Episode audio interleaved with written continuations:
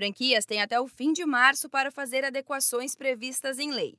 As mudanças no modelo foram definidas em 26 de dezembro, quando a antiga Lei de Franquias, de 1994, foi substituída pelo novo marco legal, que entra em vigor no próximo dia 27, 90 dias após a publicação no Diário Oficial da União. As principais mudanças estão ligadas à circular de oferta de franquia, chamada de COF. A circular é o documento que deve ser entregue pela franqueadora ao candidato logo no primeiro contato. A partir de agora, essa cartilha deve ter mais detalhes sobre o modelo de negócio, incluindo os fatores de risco que a empresa pode oferecer.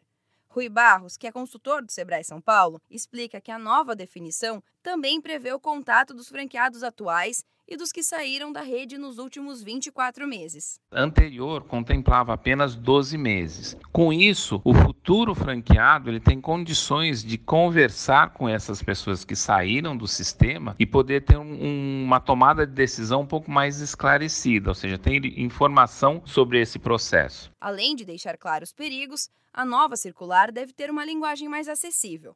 Agora, 23 itens são obrigatórios na COF. Antes eram apenas 15. A maioria pode ser encontrada nos contratos, mas com termos jurídicos.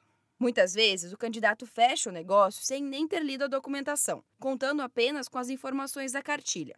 O consultor lembra ainda que, com a nova regra, as franqueadoras também devem deixar claro todos os valores que o franqueado vai investir no negócio, desde as taxas até cursos de capacitação de equipe. O documento ele deve conter todas as informações dos valores de investimentos com os quais o futuro franqueado deve arcar. Isso inclui taxa de franquia e também diz relação às especificações de treinamento, necessitando informar, inclusive, custo que o futuro franqueador vai ter com todo esse trâmite também.